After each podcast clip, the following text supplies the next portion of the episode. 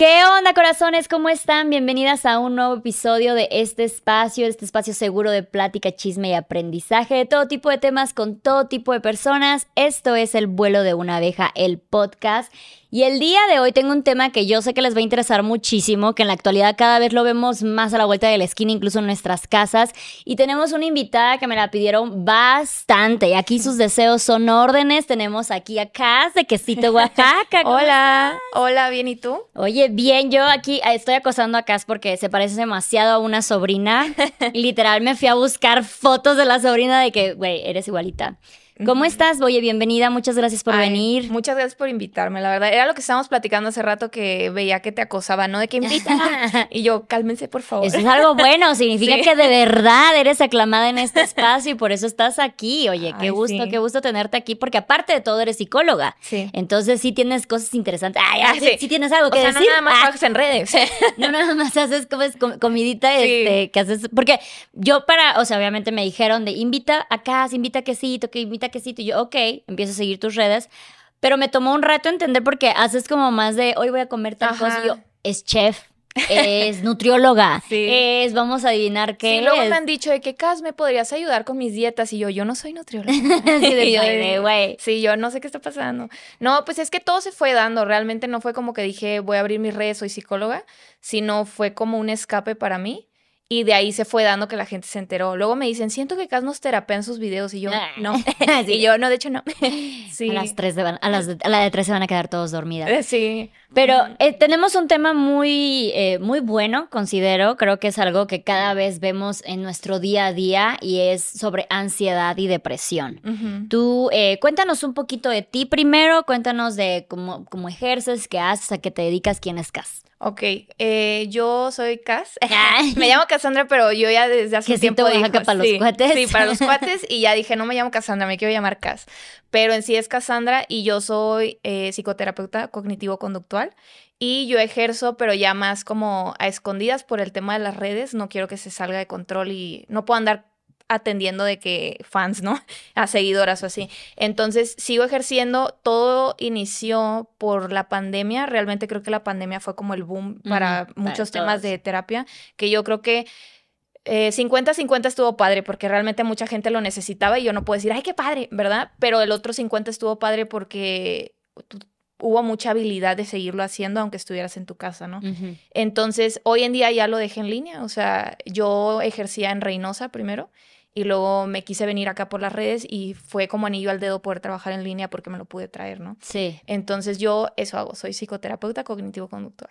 Qué magnífico. Qué padre que puedas trabajar desde las redes. O sea, ya digo yo también, ¿verdad? qué, qué, padre que ya podamos trabajar desde las redes. Y tú que viste todo este boom de la pandemia, yo creo que sí fue bien interesante porque a partir de ahí empezaron un montón de campañas sobre la salud mental. Y creo que la gente por fin empezó a ver la salud mental como algo que se debe de precuidar, no nada más cuando ya estás perdiendo la cordura, porque el típico antes, en, mis tiempos, era de los terapeutas o los psicólogos para los locos, ¿no? Entonces yo no estoy loca, no necesito ir. Pero ya ahorita ya se ha creado más la cultura de precuidarlo, precuidarlo, hacer este, pues ahora sí que ir, ir dándote ese amor día con día o semana con semana, depende cómo lleves tus terapias, para poder prevenir todas estas situaciones, sobre todo como, como la ansiedad y depresión. Sí, claro. Es que algo que yo vi mucho en pandemia fue que mucha, porque yo atiendo más como gente entre universidad y 35 es como mi uh, rango, ¿no? Entonces, mucha gente regresó a vivir con sus papás regresó a darse encerrones con sus papás que realmente ya vivían en dormitorios o vivían con sus amigas o cosas así. Y regresan y eso así despegó ansiedades a morir, despegó mucha depresión también porque creo que nadie quería vivir su etapa de universidad encerrado en su casa, realmente, o no querías vivir tu etapa de iniciar a trabajar en una empresa, lo que sea, encerrado en tu casa. Entonces sí fue como el boom y siento que ahorita ya hay más de ya es más raro, sí lo sigo haciendo porque al final es mi trabajo, pero ya es más raro que lleguen en un punto de quiebre. Cuando en la pandemia, a mí me pasó así en lo personal, ahorita ya es más como como esos años se hizo todo ese auge de que hay que ir a terapia, hay que ir a terapia, ahorita ya veo que llegan un poquito más estables, pero oye, me está pasando esto. Pero en la pandemia sí fue así de que no soporto a mis papás de verdad, de que me están dando ataques de pánico. Y yo de, ay, y yo, ay, okay. qué padre. Este, pero eh, sí, fue, fue la verdad, por eso te digo 50-50 porque mucha gente que abrió esta plática de la, de la terapia lo hizo porque estaba sufriendo. Entonces no puedo decir como que qué padre que lo hicieron, ¿verdad? Pero el otro 50 es que bueno que pasó esto y pudimos utilizarlo para que la gente empezara a hacerlo. Claro, esto que dicen tan importante que el primer paso de toda sanación es aceptar que tienes un problema, ¿no? Y, o sea, es, es, como qué padre que diste ese paso. Siento que hayas tenido que dar ese paso, ¿no? Pero es importante entender y aceptar que pues uno está pasando por eso. Cuando em, yo he pasado tanto por crisis de ansiedad como de depresión, cuando la, primera vez que yo empecé con los ataques de ansiedad, yo no sabía qué era. Fue cuando falleció mi perrita, eh, era una perrita chihuahua que cual yo amaba demasiado. Y de verdad fue esta agitación, esta taquicardia, esta ansiedad física de que sientes que quieres agarrar algo, pero no sabes qué quieres agarrar. O sea, de verdad a mí me sacó por completo. Eh, de onda. Ya después en terapia obviamente aprendí lo que era pues los ataques de ansiedad, cómo regularlos, cómo reconocerlos, cómo abrazarlos también, porque tendemos mucho que cuando tenemos ya sea ansiedad, depresión, lo que cualquier sentimiento negativo, damos a oprimirlo, ¿no? Como que no, no, no, aquí no está pasando, yo estoy toda feliz y siento que eso genera mucho más. Sí, sí, sí. Entonces, para ti, ¿cómo podrías describir para, para aquellos que no han tenido todavía un ataque de ansiedad y no sabrían cómo reconocerlo? ¿Cómo podrías describir qué es ansiedad? Ok, la ansiedad en sí es una emoción y mucha gente me dice, yo como psicóloga soy súper sarcástica, de verdad, entonces este, me dicen, tengo ansiedad y yo, yo también. O sea, porque la, o sea, la ansiedad en sí es una emoción. Entonces, a la ansiedad se le cataloga como una emoción que te avisa que va a pasar algo, ¿no? Mm. Entonces, eh, si tienes una buena relación con ella, es súper funcional y es padrísimo tenerla, ¿sabes? El problema es cuando esa ansiedad ya se empieza como a salir de control, entonces ya te quiere avisar hasta porque pasó la hormiga y ya te está sudando la mano porque se te cayó un popote, entonces ahí ya como que ya no cuadra, ¿no?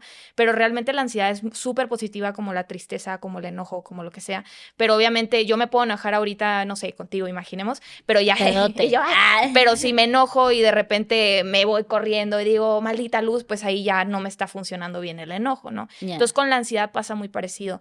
Funciona, pero si no la sabemos manejar y no sabemos cómo regularla, se nos va a salir de control.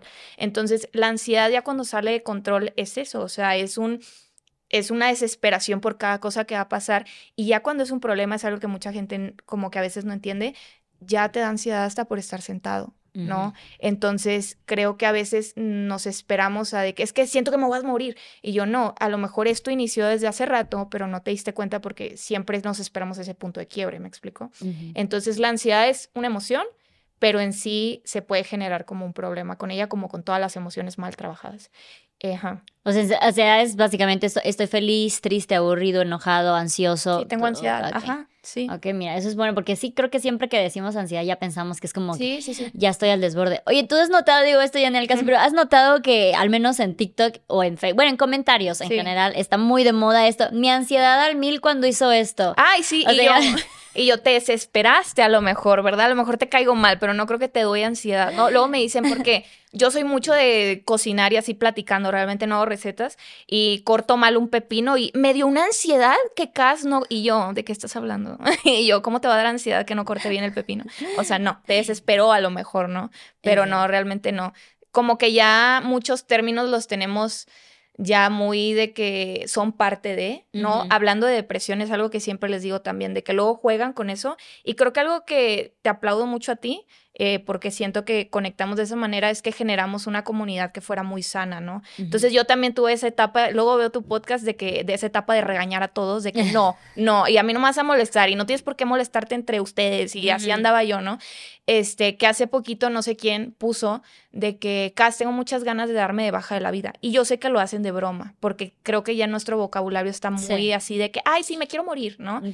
Y no sé quién le comentó que Cito te va a regañar. Y sí, me, le dije, hey, no es chiste, ¿eh? O sea, ¿de qué estás hablando? Y a lo mejor es un chiste, pero imagínate estar repitiendo eso constantemente, tu mente, cómo va a procesar el me quiero morir, me quiero morir, me quiero dar baja, no quiero estar aquí.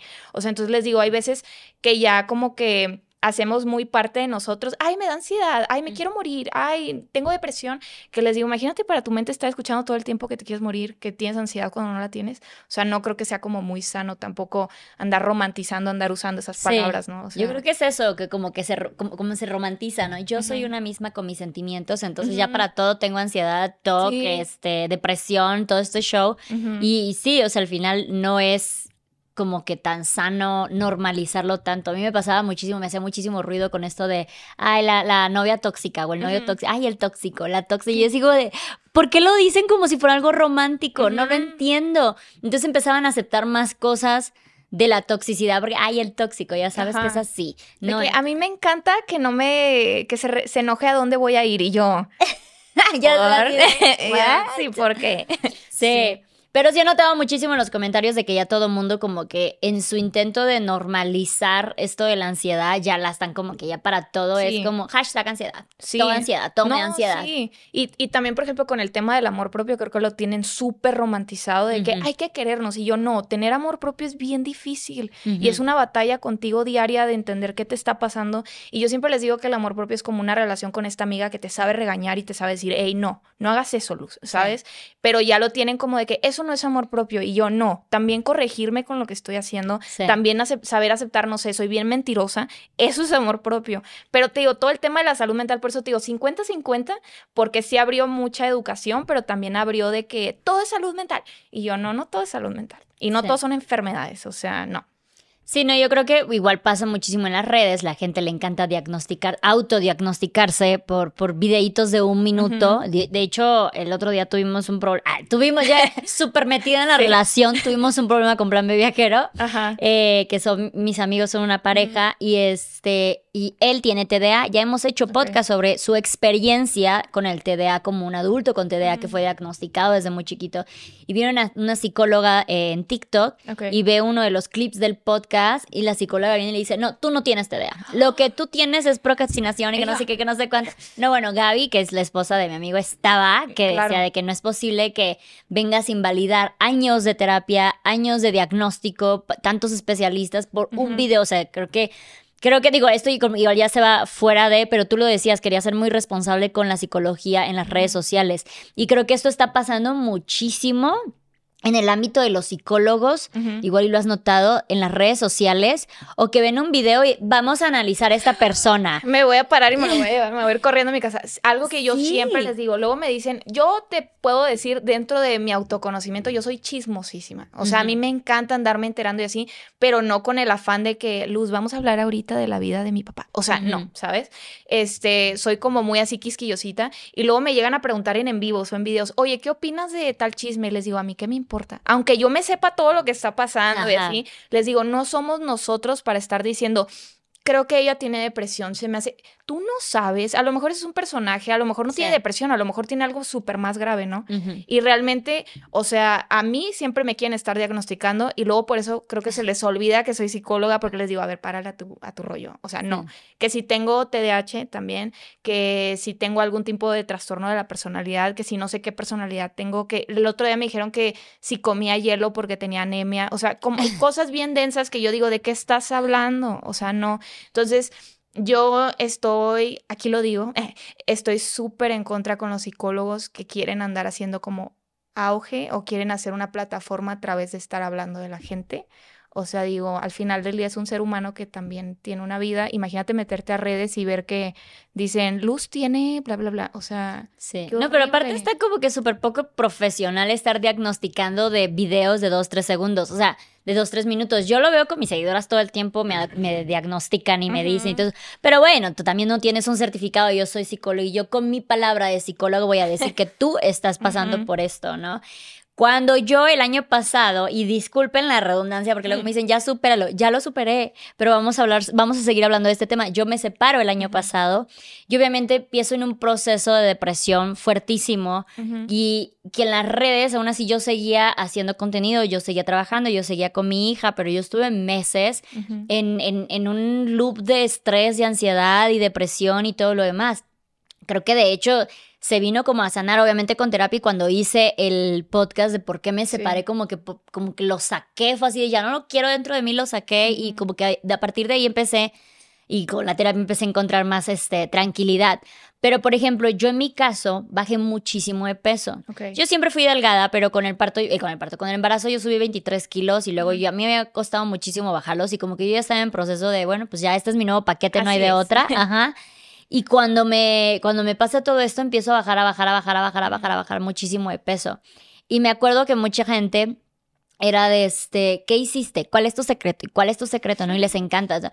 Y yo siempre les decía, es que me encanta porque preguntan como si realmente, si yo te dijera, el, secreto no es tan secreto, es dieta y ejercicio, ¿no? Técnicamente es para mantener un buen cuerpo, esa sería, esa sería la, la fórmula mágica que todos sabemos. Pero tú no quieres escuchar ese secreto porque nos da hueva. Tú quieres que yo mágicamente te diga, me tomé una pastillita y pum, al día siguiente que estaba me dos horas y conecto con mi cuerpo y va. Me levanto a las seis de la mañana y pum. Ajá. Entonces, a todas les contestaba, depresión y estrés no es lo más recomendable, depresión y estrés no es recomendable, ¿no? Y mucha gente luego me decía, ay, es que yo cuando me pongo en depresión, este, empiezo a comer más, ¿no? o, este tipo de, eh, cuando tienes depresión, que a veces no lo, no lo notas tanto, sino hasta que te das cuenta que estás comiendo más, que estás durmiendo más, o estás comiendo menos, o estás haciendo una actividad más repetitivamente. ¿Qué es lo que nos genera la depresión? Que necesitamos saciarla con alguna otra actividad, haciéndola o no haciéndola. Por ejemplo, en mi, caso, yo necesito no comer y dormir, ¿sabes? Si, si, me siento depresiva, no como, puedo pasar días sin, sin comer. Ok hay gente que comerá o hay gente que necesita salir o cosas así. Pues ahora sí depende de cada persona. O sea, porque luego dicen de que yo tenía depresión y lo mismo, dejé de comer, ¿no? O luego otra persona, yo subí 20 kilos porque me dio depresión y dices, entonces, ¿quién tenía depresión y quién no, no? Las dos. Las dos personas, porque realmente es como la depresión, vamos a imaginarlo como que te saca de sí. Entonces vas a hacer cosas completamente diferentes que no hacías. O sea, en mi caso, yo también, a mí me encanta dormir y cuando a mí me dio depresión, yo no dormía. O sea, pasaban tres, cuatro días y yo estaba así con el ojo pelón, ¿no? Y sentía que me quería dormir, pero no podía. Entonces no es como de que quién tuvo más depresión, es realmente cómo reaccionó tu cuerpo ante algo así. Entonces si tú te... Y yo, cómprate el DCM, hazte psicóloga. No, si tú ves de que los criterios para la depresión realmente va a decir dormir o no dormir, comer o no comer, de que esto o no esto, esto o no esto. Entonces realmente es como palomear lo que te esté pasando a ti, pero generalmente va a ser como todo lo contrario que tú no estarías haciendo cuando estás bien. O sea, podrías decir que para identificar cuando alguien tiene depresión, incluso cuando tú mismo, porque hay veces que no identificamos de, ay, estoy en depresión, pero sabes que no se me ha muerto alguien, no, eh, no sé, no, terminé con una relación y no, no me pasa algo trágico como para entrar en depresión, pero hay veces que incluso el día al día nos pueden deprimir. Entonces, una manera, como una pauta de decir, ok, creo que tengo depresión, podría hacer esto. Estoy haciendo cosas que en, mi actividad normalmente, no haría. Y esto puede incluir, por ejemplo, de, no manches, de un tiempo para acá todos los días salgo de fiesta y bebo. Ah, sí. O sea, que tú, tú dirías, pero me la estoy pasando mejor que nunca, pero ese cambio de hábito podría venir de una detonación de depresión. Sí, o sea, va a haber gente que se va a súper aislar y luego va a haber gente que va a estar haciendo puras como comportamientos de riesgo, ¿no? De que me la paso tomando, me la paso de fiesta, como dices, ¿no? De que empecé a usar drogas, o sea, como todo este tema. Entonces realmente es eso y también va como en conjunto de que al final del día te sientes como vacío. Hace, hace poquito, creo que fue la semana pasada, lo hablaba con mi novio de que me dijo, pero es que cómo es, o sea, sientes tristeza, ¿cómo es? Y yo, yo te puedo decir, no te voy a hablar de pacientes, ¿no? De que aquí, pero, por ejemplo, yo te puedo decir, para mí era una frustración decir, no siento nada. O sea, si mañana desaparezco, me da igual. Si mañana vivo, prefiero no, pero me da igual. O sea, si tengo o no tengo, me da igual. Entonces, es como un sentimiento de no sabes ni qué está pasando con, o sea, ese, ese vacío, ¿no? Entonces, aunque estés de que, ay, me la paso de fiesta y lo que tú quieras, tú pregúntale a una de esas personas de que en la noche cuando se van a dormir o en el día cuando tienen que ir a trabajar o cosas así, si se sienten bien y generalmente te van a decir, no entiendo qué está pasando. O sea, aunque se vean en fotos y en fiesta y todo esto, va a, haber, va a ir acompañado muchas veces con eso, como un sentimiento como de no sé qué estoy haciendo. Es como falta de ganas, ¿no? Como que sientes simplemente no tengo ganas de nada. O sea, haces las cosas por repetición, ¿no? Sabes que tienes que ir a trabajar. O sea, porque luego también está esta idea de entras en depresión y automáticamente no sales de la cama por una semana, ¿no? Hay gente que sí. Sí, sí, sí, que puedes seguir trabajando y todo este show. ¿Cómo ahora sí como familiar, como ser querido, como pareja, amigo, lo que sea, de una persona con depresión? Una, ¿cómo puedo yo distinguir eso? Creo lo de los cambios de hábito podría ser una muy buena pauta. Y dos, ¿qué puedo hacer al respecto? Ok, yo opino que lo que puedes hacer es simplemente lo que esté en tus manos, no lo que quisieras hacer, que es muy diferente, ¿no? Porque luego dicen, es que ya le dije que fuera terapia y todos los días le digo yo, es que eso también es acoso. O sea, una persona que no se siente lista para atenderse, que todos los días le estés como remarcando que no está haciendo lo que debería hacer, o sea, es muy frustrante para un ser humano que no entiende qué le está pasando. Hey, it's Kaylee Cuoco for Priceline. Ready to go to your happy place for a happy price? Well, why didn't you say so? Just download the Priceline app right now and save up to 60% on hotels. So, whether it's Cousin Kevin's Kazoo concert in Kansas City, go Kevin, or Becky's Bachelorette Bash in Bermuda, you never have to miss a trip ever again. So, download the Priceline app today. Your savings are waiting. Go to your happy place for a happy price. Go to your happy price, Priceline. Entonces no es lo que, de, lo que quisiéramos hacer, es lo que podemos y lo que debemos de hacer. Entonces realmente yo pienso es más como la compañía, es más el preguntar, oye, ¿estás bien? Oye, ¿en qué te puedo ayudar? ¿No? Recuerdo que hablaban de eso de, apenas vi el podcast ayer de lo de con la tanatóloga y que decía de que, oye, voy por tus hijos, te ayudo. Son cosas así. Realmente, ¿cómo vamos a ayudar a una persona con depresión? No es sentándome platicando. Esa persona probablemente no te va a saber decir qué le está pasando. Entonces, realmente, ¿cómo la podemos ayudar? Darle herramientas o ayudarle a buscar herramientas profesionales porque sí o sí se necesitan y estar presente. Pero estar presente no es acosar a la persona para que haga lo que tú quieres, o sea, o lo que tú piensas que la va a ayudar a salir de lo, donde está, ¿no? Pero realmente es la presencia, o sea, es eso. Sí, realmente, sí, o sea, pensar que si la entretengo, si la hago feliz, si la mantengo entretenida, igual y se le va a olvidar la depresión, ¿no? ¿no? Y luego creo que es como, ahora sí, como un arma de dos filos, porque luego tú como amiga dices, ay, se la pasó súper bien conmigo, fuimos al cine, estaba sonriendo, qué padre, ya está súper bien. Pero les digo, recuerden, esa persona se va a ir a acostar, porque que tengas depresión no quiere decir que no puedas sentir jamás felicidad. O no puede decir que nunca te puedas reír de un chiste que te contaron, ¿no? O sea, luego... Empezar a llorar. Samuel, necesito las toallitas aquí. Porque te identificas con eso. Sí, claro. Cuando... ¡Ay, Dios! Cuando... Gracias, Samuel, muchas gracias. Cuando yo incluso lo hablé hace poquito en un podcast que me invitaron, que me dijeron, ¿cómo le hiciste para salir la depresión? Eh, y yo les decía, digo, yo, yo, yo estaba con una niña de dos, de, bueno, de un año en ese caso, y mi círculo de apoyo cuando llegó eh, fue así, no fue un vamos a hacer de fiel, de desmadre, no, era de yo cocino, yo me llevo a la niña, yo no sé qué, en lo que tú, o sea, siente lo que tengas que sentir, que eso es como bien importante, porque luego como lo que te decía, de que tratamos de ignorar, tratamos de no, yo estoy feliz, aquí no pasa nada, incluso lo hemos hablado en otros podcasts de, empoderamiento, de no, yo soy fuerte, el, el, típico de yo soy muy fuerte, yo soy muy fuerte, entonces en el momento que tú sientas que hay debilidad dentro de ti, te, la niegas. O sea, entonces también es fuerte aceptar que tienes esas emociones, aceptar que también estás roto de vez en cuando, ¿no? Entonces sí, a mí me ayudó muchísimo precisamente ese tipo de apoyo de otras personas. Claro, la presencia, ¿no? yo, yo siempre he opinado, porque antes yo trabajaba con mamás, ¿no? Porque trabajaba en gobierno. Hoy en día ya no, no se presta la situación. Eh, pero algo que yo les decía a ellas es que es muy complicado que te dé depresión y ser mamá porque tú no le puedes decir a tu bebé, oye, no llores ahorita porque me quiero tirar dos semanas a llorar en mi cama yo, ¿sabes? O sea, entonces creo que en esas situaciones, como en todas, pero realmente ahorita que te identificas con eso, se necesita un apoyo inmenso porque tú no puedes detener la vida de tu bebé porque a ti te está pasando algo. Entonces creo que se vuelve hasta muy, muy pesado, ¿no? Sí, sí, sí, sí. No, hay muchas mujeres, yo digo, yo, yo, yo yo acepto que estoy en una situación como muy privilegiada para ser una madre soltera o en de divorcio, separación o estar maternando sola, ¿no? Porque por lo menos yo por la renta no me preocupo. Entonces ya desde ahí ya es otro caso. Claro. Pero leo comentarios, leo mensajes, historias de otras mujeres que yo digo de, no, de que dicen de, güey, me estoy ahogando, me estoy ahogando, no sé qué hacer.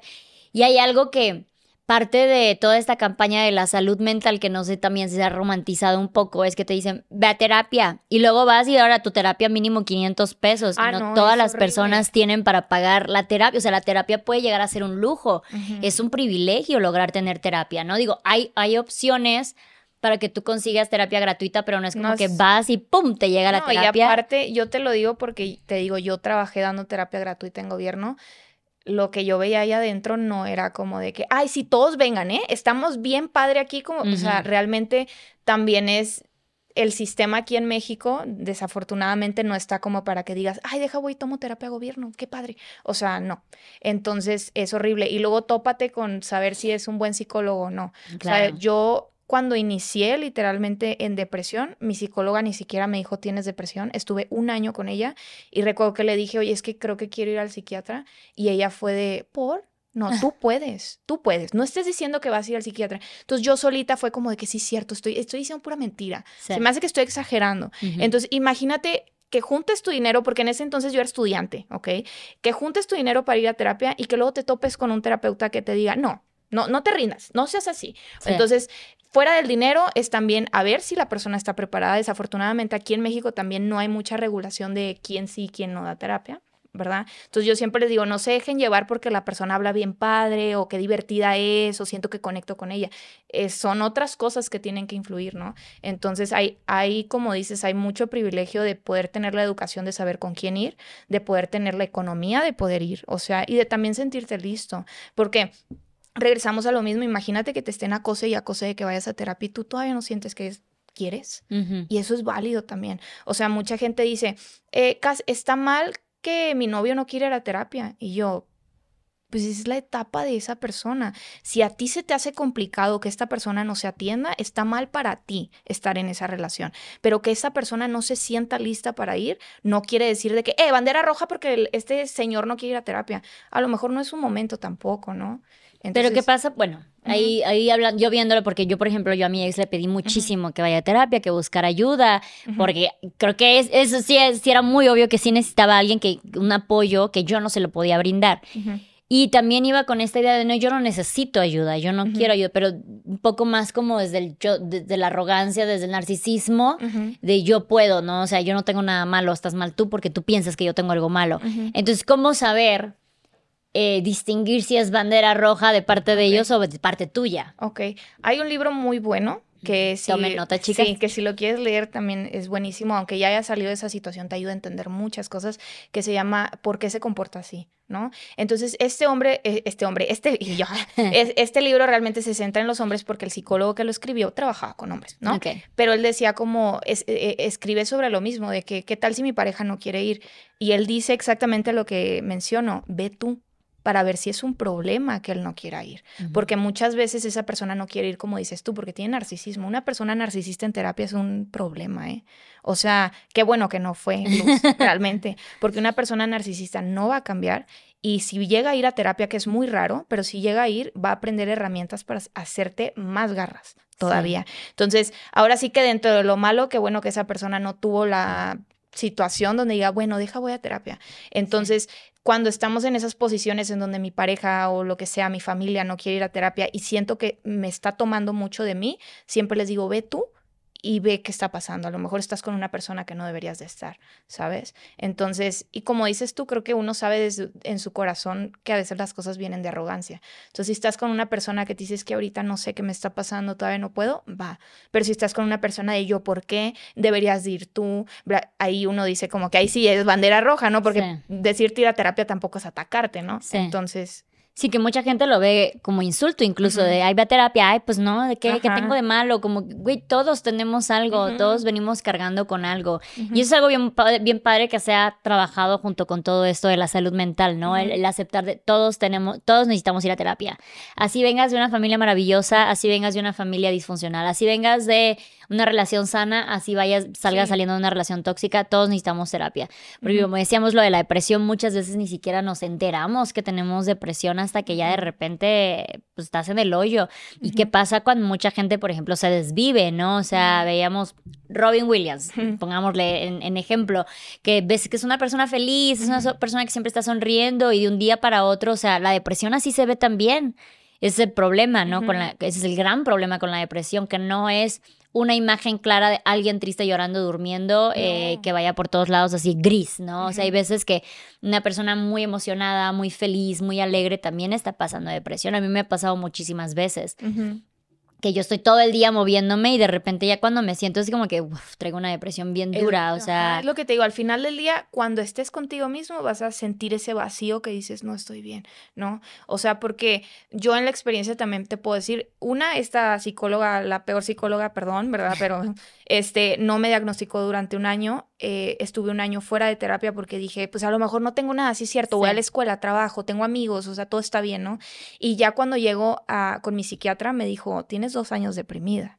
O sea, no tienes un año en terapia, un año fuera, tienes dos años deprimida y ahorita estás llegando aquí porque ya tienes una depresión grave que es diferente. Mm. Entonces yo ya tenía como un diagnóstico doble, tenía una depresión que en ese entonces se llamaba distimia y ahorita ya se llama trastorno... Eh, persistente de depresión, ¿ok? Ok.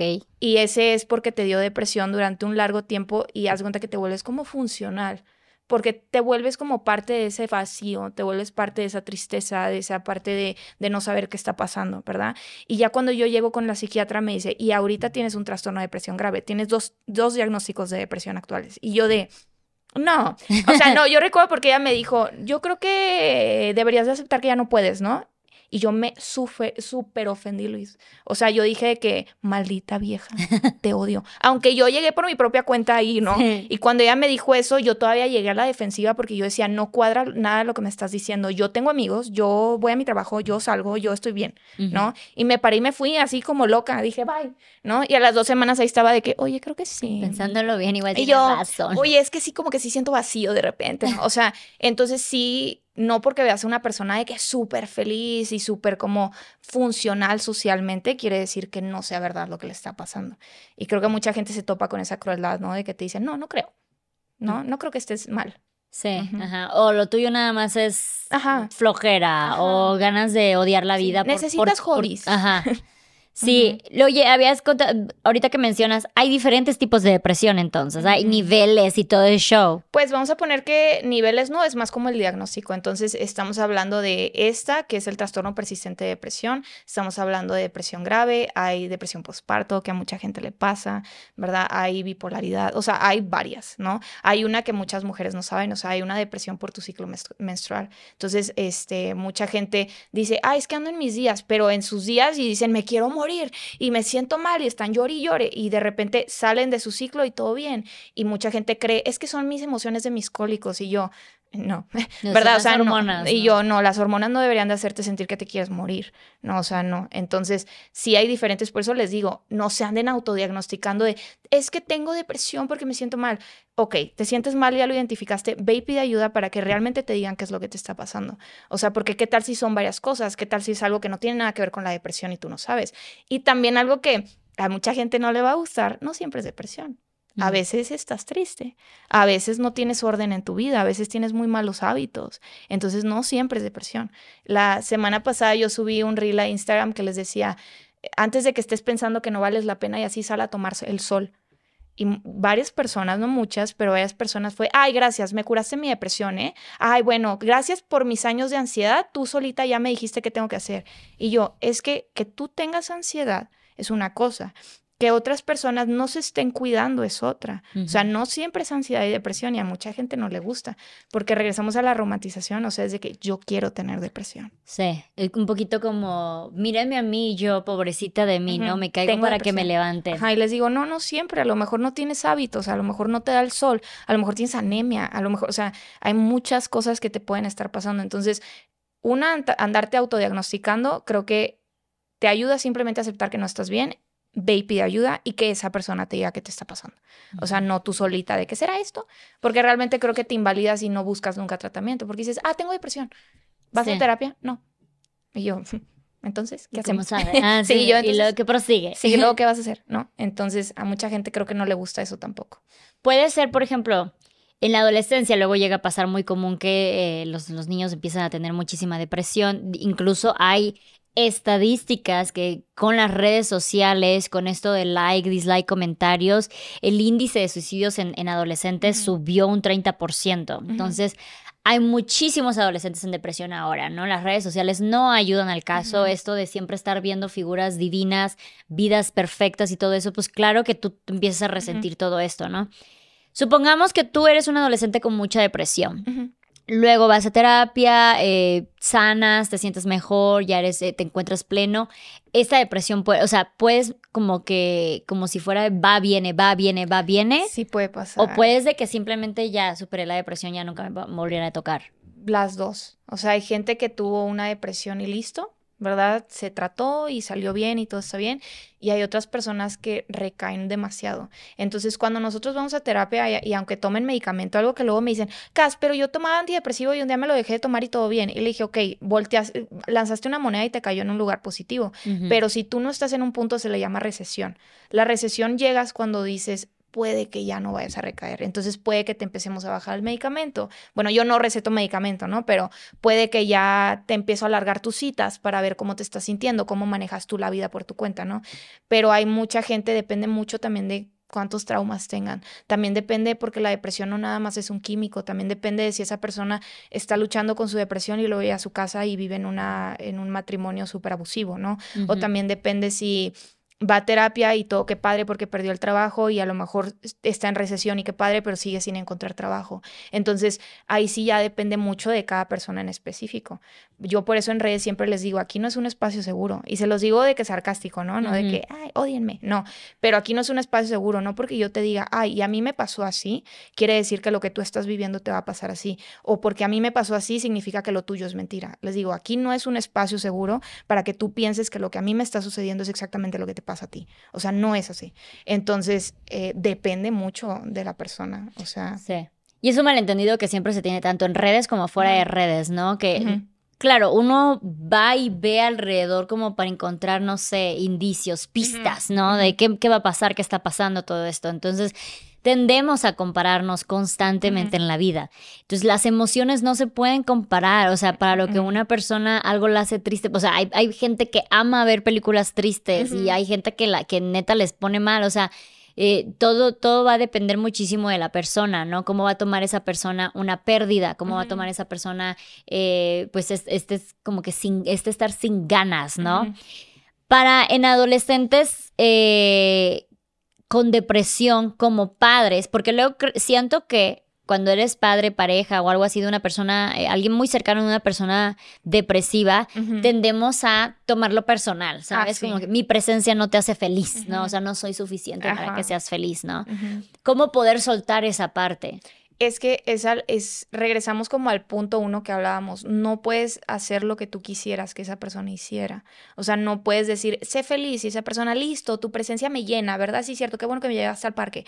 O sea, no. Entonces, es muy complicado, Luz, porque yo les digo, es difícil, vamos a poner que yo tuviera depresión, es difícil para mí tener depresión, pero es muy difícil también para la gente que está a mi alrededor que me quiere ayudar. ¿Por qué? Porque es eso, creo que como seres humanos, si es una red de apoyo que te quiere mucho, va a haber esa empatía de decir, no te quiero ver así. Entonces nos empieza a controlar, queramos o no. Entonces yo siempre les digo, tú vas a hacer lo que está en tus manos, pero tú no te encargas de la situación social de esa persona, tú no te encargas de la situación química de esa persona en el cerebro, tú no te encargas de, de la autoestima de esa persona persona como para que esa persona realmente te haga caso en todo lo que dices. Entonces, es como agridulce porque te va a doler, pero tienes que entender que doliéndote, aún así estás haciendo algo. O sea, no, no puedes decir, bueno, ¿qué puedo hacer para no sentirme así?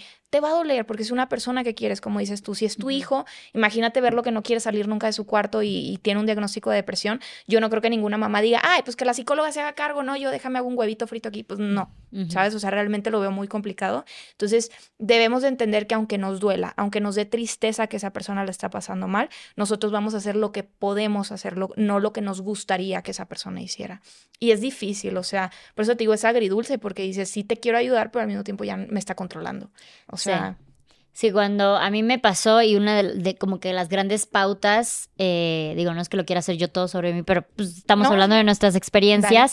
Una de las grandes pautas para mí fue así de, por estar tratando de cuidar tu salud mental, mi salud mental se está viendo ya de la chingada, ¿no? Entonces yo ya fue así como que, güey, ya no puedo darte la mano, lo siento muchísimo, pero ya no puedo yo darte la mano. Entonces, como que esa sería una pauta. Ahorita que decías de la parte química, cuando yo a veces digo que estoy triste, me, me pasa que hay algunas, dos, tres, cuatro personas que me dicen, ¿de qué? Si tu vida es padrísima, ¿no? O sea, tienes esto y tienes el otro. Entonces, ¿qué pasa? O sea, como que es muy entendible que una persona en precariedad económica, emocional, eh, todo lo eso, tenga depresión. Es como que, bueno, lo vemos, entendemos. Pero ¿qué pasa cuando una persona tiene la vida arreglada, tiene todo súper lindo, tiene una familia preciosa, gente que la ama y todo eso, y aún así siente depresión?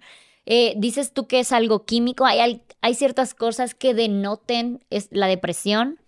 Pues es que realmente, por ejemplo, eh, de ese reel que te decía de que salgan a tomar el sol la gente, este, una súper colorista, perdón, pero me decían de que, ¿y qué me va a ayudar a ser morena? Y yo, ok, estás ya metiéndote en otro tema y este, ve y pide ayuda de otra manera, ¿no? De, de construyete tantito.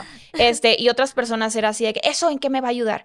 Y mucha gente, que fue lo que me gusta de tener esta red también, mucha gente dijo, Cas, yo fui al psiquiatra y me dijeron, veíaste un estudio de vitamina D, ¿verdad? Y esa persona fue y literalmente estaba horrible, empieza a tomar el sol y la persona súper bien, ¿me explico? Entonces, realmente para que eso pase necesitas ir con un profesional que te diga, vamos a hacernos estos estudios, vamos a checarnos la tiroides, vamos a checarnos, este, vamos a checarnos de anemia, vamos a checarnos de vitaminas, cómo andamos, para que esa persona pueda como denominar qué es lo que nos está pasando, ¿sabes? Entonces, hay muchas veces en donde es bien obvio, o sea, si la persona te dice, oye, me acaban de correr y tengo tres hijos y no los puedo mantener y qué me está pasando, creo que es bastante coherente decir, bueno, tienes depresión por esto que te pasó, pero cuando las cosas no cuadran, una, tenemos que revisar cómo estás internamente, a lo mejor llenaste vacíos de maneras que no querías, ¿no? O, o trabajaste tanto en otras cosas que te olvidaste de ti y puede ser que eso es lo que te está haciendo sentir así, pero cuando es químico, sí o sí vas a necesitar estudios de muchas cosas para entender qué te pasa.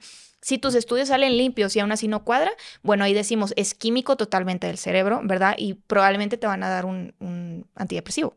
¿Sabes? O sea, que está súper bien, ¿verdad? Y a lo mejor también te dan un ansiolítico. Mucha gente dice, entonces también tengo ansiedad. No, los antidepresivos también te pueden generar ansiedad, entonces hay como que hacer ahí un convito, un cóctel de cosas que te tienes que tomar, ¿no? Claro, y para eso se necesita un profesional que te ayude a, distinguir qué es lo que necesitas y qué es lo que tienes. Cuando yo estaba en Islandia, de hecho, como en Islandia es de esos países que tienen más de la mitad del año en obscuridad, cuando es de noche, eh, todo el día, sí, todo el día, eh, ponen luces en la calle y empiezan a vender, es como un yogur algo así que les da cierta vitamina que le decían el yogur de la felicidad.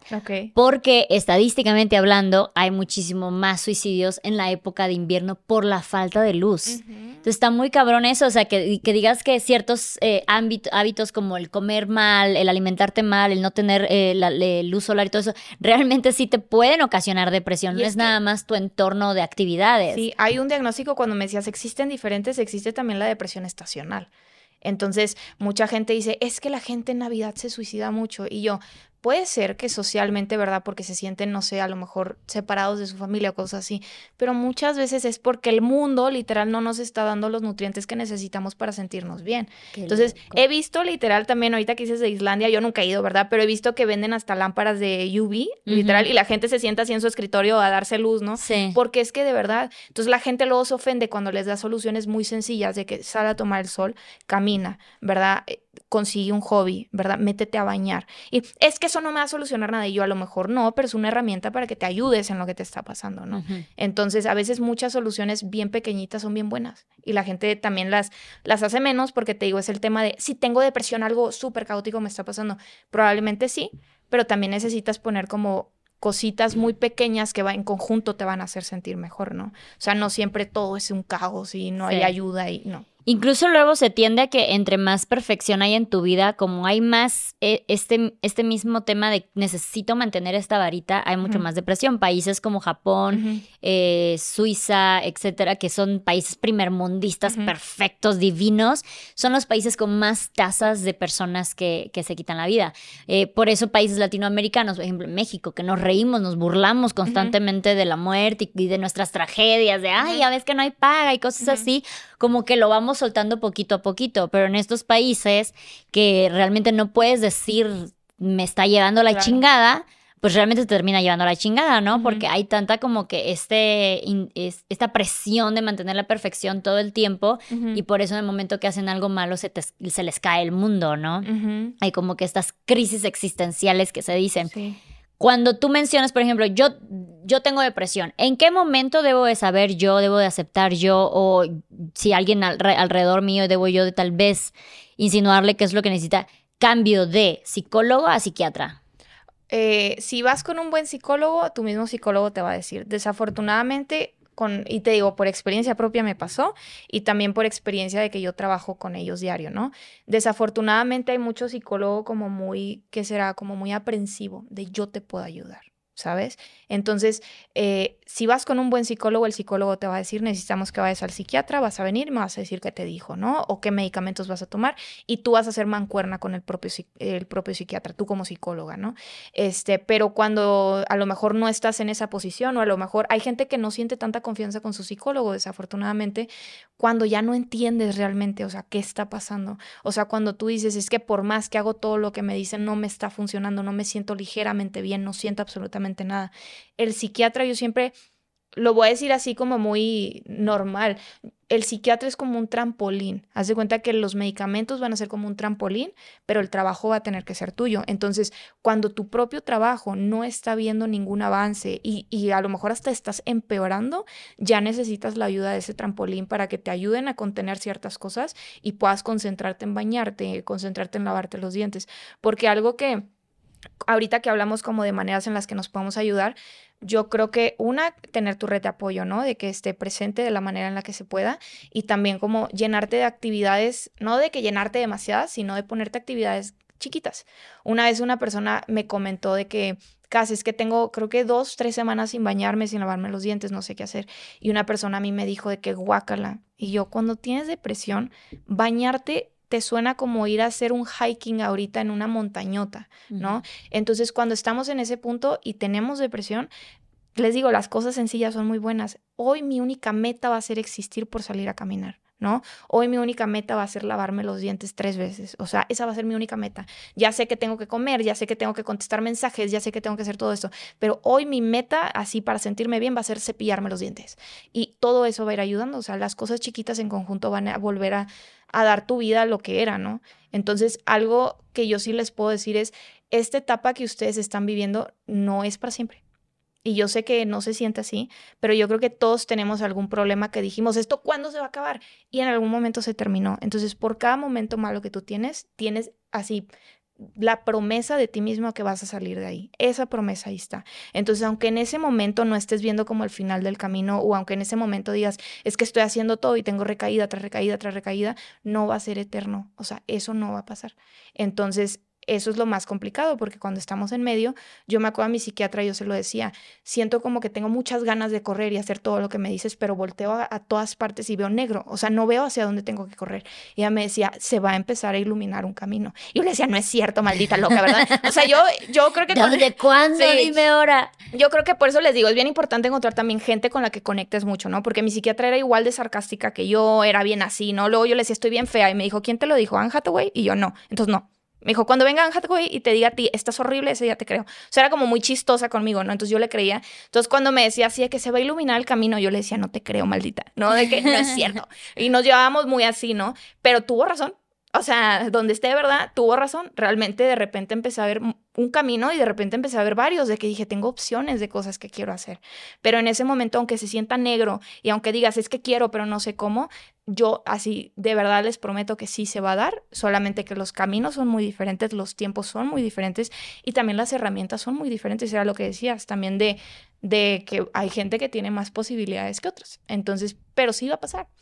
¿Qué pasa para estas personas que no tienen la posibilidad, que, que no pueden eh, pagar un, terapia? Porque incluso a veces está de tiempo. Digo, ya ahorita ya hay más facilidades de que en línea puedes tener terapia, pero hay veces si, si tú necesitas ir a un lugar para tomar una terapia de una hora, la transportación, pon tú que ya estás destinando dos horas y tienes a dos niñitos que nadie te puede cuidar, simplemente pues no se vuelve una prioridad. ¿Cómo aceptar que tú no puedes darte esa prioridad o ese lujo, ¿qué, se puede hacer al respecto? Porque yo sé que muchas personas que nos van a escuchar, lo primero que van a decir de, güey, no me alcanza. Claro. No me alcanza para ir al psicólogo, no me alcanza económicamente, no me alcanza el tiempo. ¿Qué opciones hay para esas personas? Ok, escribir sana demasiado. De verdad, escriban, escriban, escriban, pero no escriban de que hoy comí dos manzanas. No, literal, si hoy dices tengo ganas de morir, me escribe porque te quieres morir. O sea, ¿de qué te va a ayudar ser, eh, morirte? Y yo sé que suena muy frío, pero escríbelo, sácalo de ti, ¿no? Entonces, la escritura sana demasiado y lo pueden buscar de que psicología de la escritura ayuda demasiado.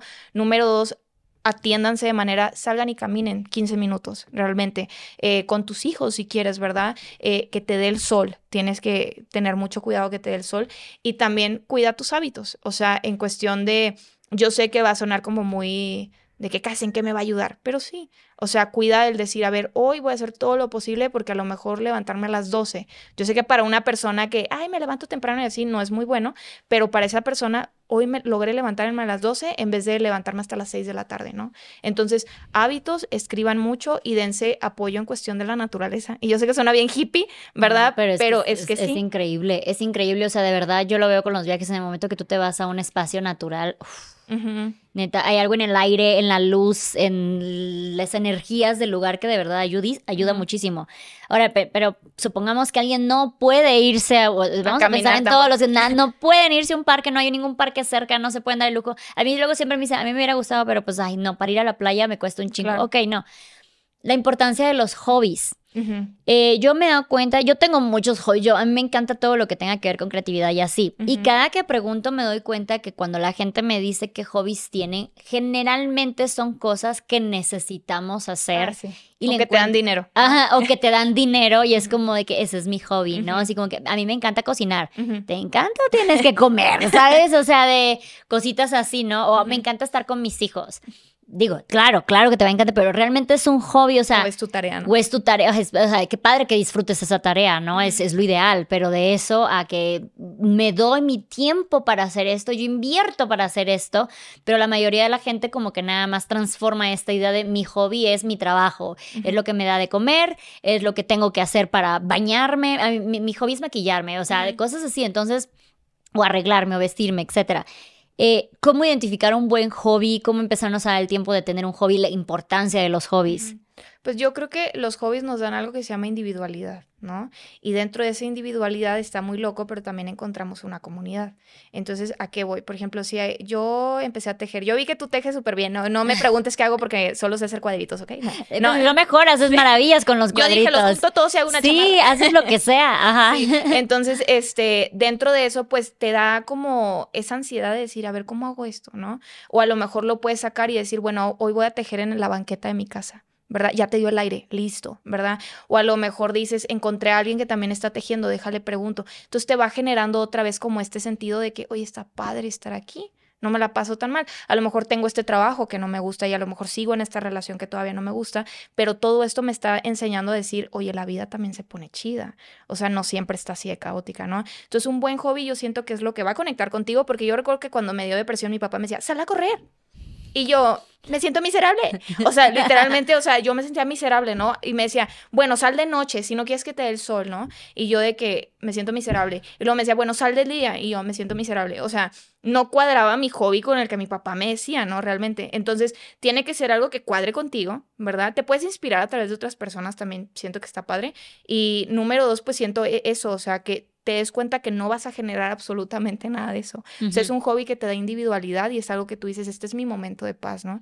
Yo tenía una amiguita que me dijo que su hobby literal era ver al cielo, o sea, cuando se sentía mal.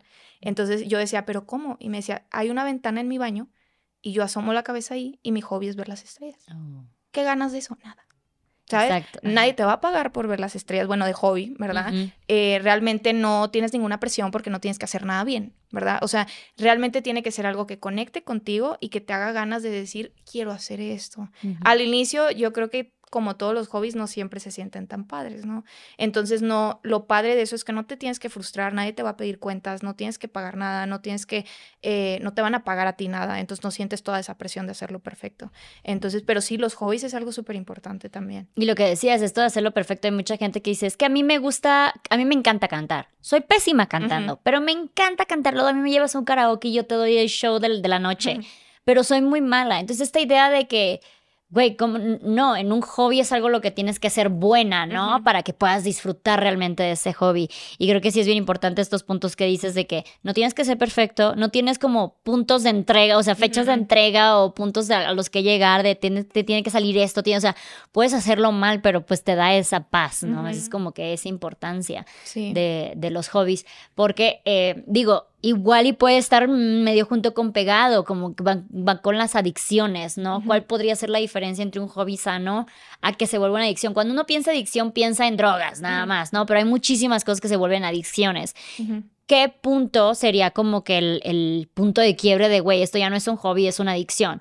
Que dices de, güey, es que lo tengo que hacer porque me hace feliz y te vuelves codependiente de esa actividad, de esa persona, de ese algo que para ti, según esto, te da esa tranquilidad que tú necesitas. Yo creo que cuando ya empiezas a sentir la presión, ¿no? O sea, por ejemplo, por eso yo te decía, yo tejo, pero no me preguntas nada porque no, o sea, si alguien profesional me pregunta, yo no tejo, ¿verdad? Pero en sí, pues sí me gusta, ¿no? Pero ya cuando, si yo empezaba a sentir la presión de que vi que Luz se hizo un suéter bien padre y yo lo voy a hacer y, y me pongo a llorar conmigo misma y me empiezo a frustrar y así, yo digo, bueno, ya a lo mejor esto ya no me está haciendo bien, ¿verdad? Porque ya no es mi punto de escape, ya parece mi punto de caerle bien al jefe, ¿no? Entonces como que ahí ya no. Creo que hay algo, eh, hay una frase muy hippie que yo siempre les digo, y a lo mejor va a haber gente que no le va a gustar, pero yo siempre les digo, no hay persona más sabia para tu propia vida que tú misma.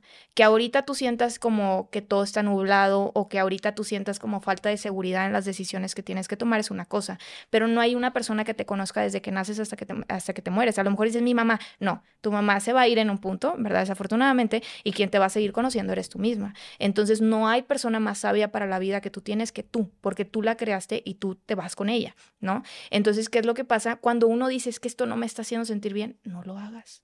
No lo hagas, literal, ¿no? Obviamente sé coherente. Si te dicen come bien y tú dices es que no me hace sentir bien comer bien, pues Claro, dos más dos es cuatro, hay, límites de compromiso, por ejemplo, de es que no me hace sentir bien cuidar a mi hija. Sí, sí, de que no es que no, no, no, no, de verdad yo no quiero tomar el sol, o sea, hay ciencia detrás, necesitas tomar el sol, pero si tú misma dices de que ya, por ejemplo, estoy tejiendo y todo el tiempo estoy llorando y todo el tiempo me frustro y me odio y me maldigo a mí misma, pues mejor ya no lo hagas, ¿verdad? Escoge uno diferente o date un break con lo que estás haciendo, porque si luego llega a pasar, creo que la gente se vuelve codependiente a las cosas que le hacen bien y luego le empiezan a hacer mal, ¿no? Entonces, recuerden que los hobbies o, la ayuda que tú te des es para crearte individualidad, no para crearte una frustración hacia ti, ¿no? O una codependencia. Exacto. De solamente si estoy haciendo esto soy feliz. En algún momento era de solamente si viajo soy feliz. Entonces me era imposible crear raíces, o sea, hacer raíces en ningún lado, porque yo que no, estoy siendo infeliz en estos momentos y mi felicidad es allá en el mundo. Entonces ahí ya como que se empezó a volver insano y por fin logré como un equilibrio con esto, ¿no? ¿Y cuándo lo lograste? O sea, ¿qué identificaste? Eh,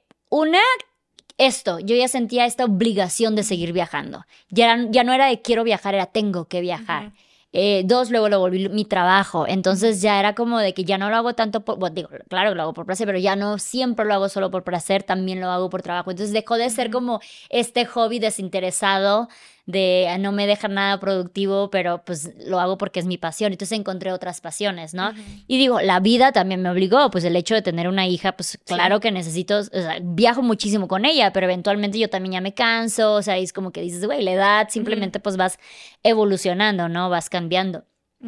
Yo siempre digo en mis redes de, ay, ¿saben qué, chicas? Hoy tengo un día gris, así que me voy a dedicar a llorar porque es importante. Cuando tienes hambre, comes. Cuando tienes sed, tomas agua. Cuando te sientes triste, sácalo, llora, ve películas tristes, escucha música triste, escribe triste, lo que sea necesario, ¿no? Pero hay, hay una diferencia entre hazlo nada más por hoy para sacarlo a quédate triste durante seis, ah, siete meses. ¿Cómo decir, cómo, cómo poder tomar de manera sana estos días tristes sin que se te vuelvan tu personalidad, ¿sabes? Sin que te carres en el de que ya vi que esto me hace sentir bien, esto es lo que necesito hacer. Ok, pues yo creo que cuando te deja hacer sentir bien. O sea, porque mucha gente también me llega a decir de que es que Cas lloré ayer y yo luego que no, te digo, yo soy muy sarcástica. Entonces les digo, ¿y luego que Suenas maravilloso. sí, sí, mucha gente me dice, Cas, quiero ir a terapia contigo. Y yo, este, pero sí les digo, ¿lo que ¿no? O me dicen, es que esto seguramente me pasó por esto y yo no creo. La vida también es vida, ¿no? No todo tiene algo que ver. ¿No? No todo algo tiene algo trascendental del por qué te cortaron. Probablemente era porque no era para ti, listo, se acabó, ¿no?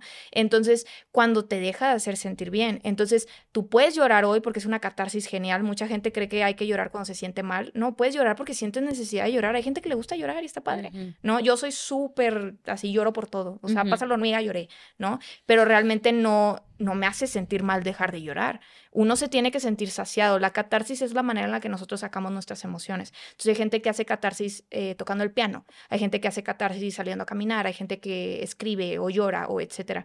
Pero si tu catarsis te está controlando y estás diciendo esto no me hace sentir bien y cada que termino de llorar quiero seguir llorando más o termino de llorar y mis pensamientos están detestables en mi cabeza, pues no creo que estés manejando muy bien eso, ¿no? O sea, por ejemplo, en la depresión grave, por lo menos, la distimia sí es diferente, pero en la depresión grave, si tú tienes dos semanas seguidas sintiéndote así, te vamos a catalogar como depresivo. Entonces, Mm, pues me explico, no, no, tampoco no se me vea alebresten de que tengo dos semanas triste, no, a lo mejor estás triste porque se te murió alguien, ¿no? Claro, lo que decimos es diferente estar nada más triste a estar depresivo. ¿Cuál sería la diferencia? ¿Cuál es, ¿En qué momento dices tú de, ah, ya no estoy nada más triste, estoy depresivo? Pues yo pienso, obviamente hay criterios, pero por ejemplo ya haciéndolo más de humano, humano, no como de psicóloga, cuando tu cabeza ya no anda bien. ¿No? Era lo que yo esto nunca lo he platicado ahorita, yo la primicia, este, pero yo nunca lo he platicado. Yo recuerdo, a mí siempre me ha gustado el atardecer y cosas así, ¿no? Y cuando te digo que esta psicóloga no me quería diagnosticar y yo decía algo anda raro, pero bueno, está bien, dice que no, está bien.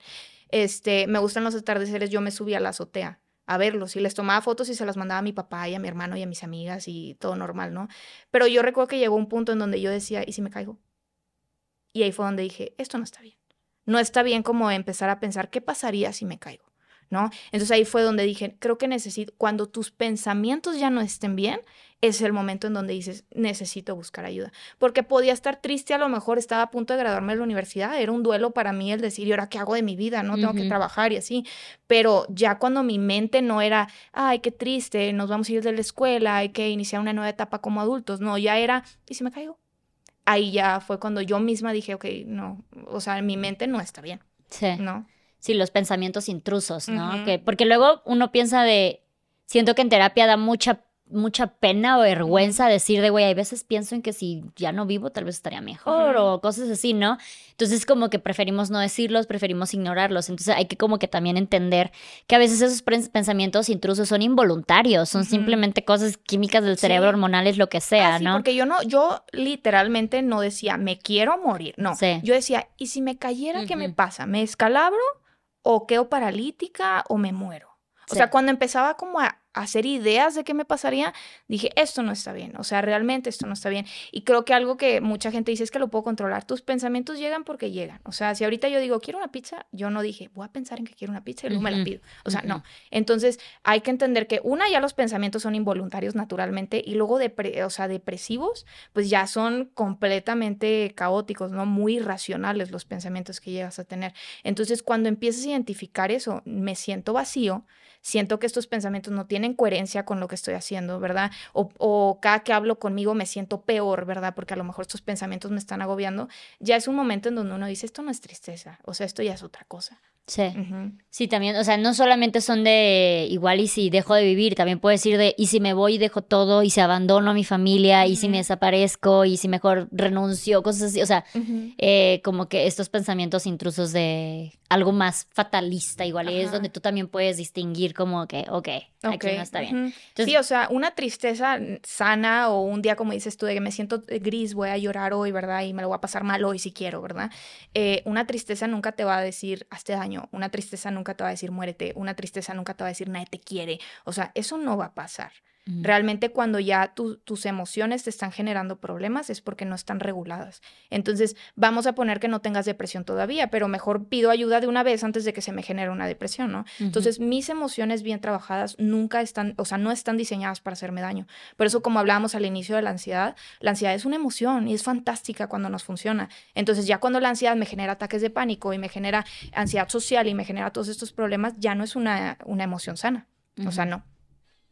Oye, pues qué importante, muchas gracias. Nada más, bueno, para resumir, aquellas personas que igual y todavía no entienden qué está pasando o tienen a un ser querido cerca que no saben, hay algo raro ahí, pero no saben cómo ayudarlo, pues algunas pautas de las que hablamos en este episodio es cambios de hábito de manera contundente, por decir, porque digo, si alguien como que eventualmente empieza a hacer ejercicio, pues está bien, ¿no? Pero si de repente te vuelves adicto al ejercicio y ya totalmente estás pensando en tengo que ir al gym, tengo que hacer esto, bueno, igual y ahí podría ser hay un checo ahí que está pasando, ya sea porque ha dejado de comer, porque está comiendo más, porque está durmiendo menos, durmiendo más, está saliendo más, ya no, ya no sale del cuarto, etcétera. Como un cambio contundente de hábito podría ser una buena pauta. La otra que tú decías, de esto, esto ya sería personal, porque obviamente mi mamá no se va a dar cuenta si yo tengo pensamientos intrusos, ¿no? Pero uno interiormente va a saber en el momento que tiene este tipo de ideas, también entender que pues igual eso no está, no está bien, los pensamientos intrusos y deben de ser honestos con, consigo mismo, ¿no? Eso es súper importante.